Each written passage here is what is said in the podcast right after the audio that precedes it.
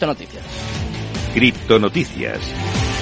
Ahora sí, empezamos a contarte la actualidad, las noticias más importantes de las últimas horas y vamos a comenzar por Colorado, que empieza a aceptar pagos de impuestos con criptomonedas. Como te digo, el estado de Colorado, ubicado en la región oeste de los Estados Unidos, ha comenzado a aceptar criptomonedas para el pago de impuestos estatales. El gobernador de Colorado, Jared Polis, anunció la medida este martes durante la celebración del evento Denver Startup Week, según informó el medio Axios Denver. Como resultado, los resultados de ese estado ahora pueden aprovechar sus saldos en monedas digitales como Bitcoin para el pago de sus obligaciones fiscales. La opción está disponible para el impuesto sobre la renta individual, el impuesto sobre la renta empresarial, el impuesto sobre las ventas y el uso, el impuesto de retención, el impuesto sobre las indemnizaciones y el impuesto especial sobre el combustible. Vamos a seguir contándote noticias. En este caso vamos a hablar de MicroStrategy que, como te digo, ha vuelto a la carga. Ha comprado 6 millones de dólares de Bitcoin adicionales. La caída de los precios en el mercado cripto no ha mermado para nada el apetito de MicroStrategy por Bitcoin. Después de un par de meses en pausa, ha vuelto a, ha vuelto a la carga para su continua estrategia de acumulación de Bitcoins con una nueva adquisición de 6 millones de dólares. De acuerdo con un documento presentado ante la Comisión de Bolsa y Valores de Estados Unidos,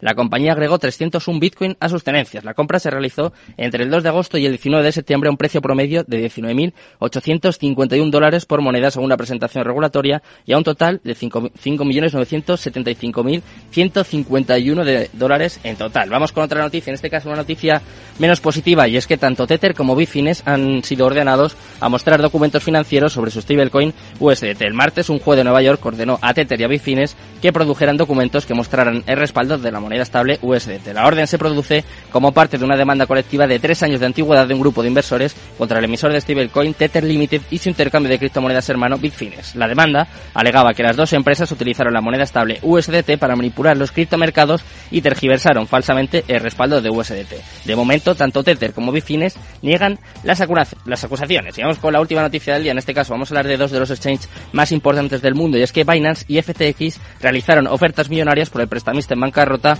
Voyager. El cripto invierno, como todos sabéis, comenzó con la caída de Terra su stablecoin Terra USD después de varias empresas cripto que fueron cayendo en un efecto dominó. Entre ellas, el prestamista de criptomonedas Voyager. Tras declararse en bancarrota, las ofertas por su compra siguen activas y Binance y FTX han realizado las ofertas con mayor potencial de ejecutarse. Cada oferta de Binance y FTX por Voyager alcanza en los 50 millones de dólares con algunas diferencias mínimas entre ambas. La oferta millonaria puede parecer alta, sin embargo, parecen casi insignificantes cuando rebobinamos hasta el año 2021, en el que Voyager tiene una valoración de 3.900 millones de dólares. Tras la declaración de quiebra en julio, Voyager citó que tenía un total de activos de 5.000 millones de dólares y un total de pasivos de 4.900 millones. Estas son las noticias más relevantes de las últimas horas y ya ha llegado el momento más importante del programa. Vamos con la entrevista del día.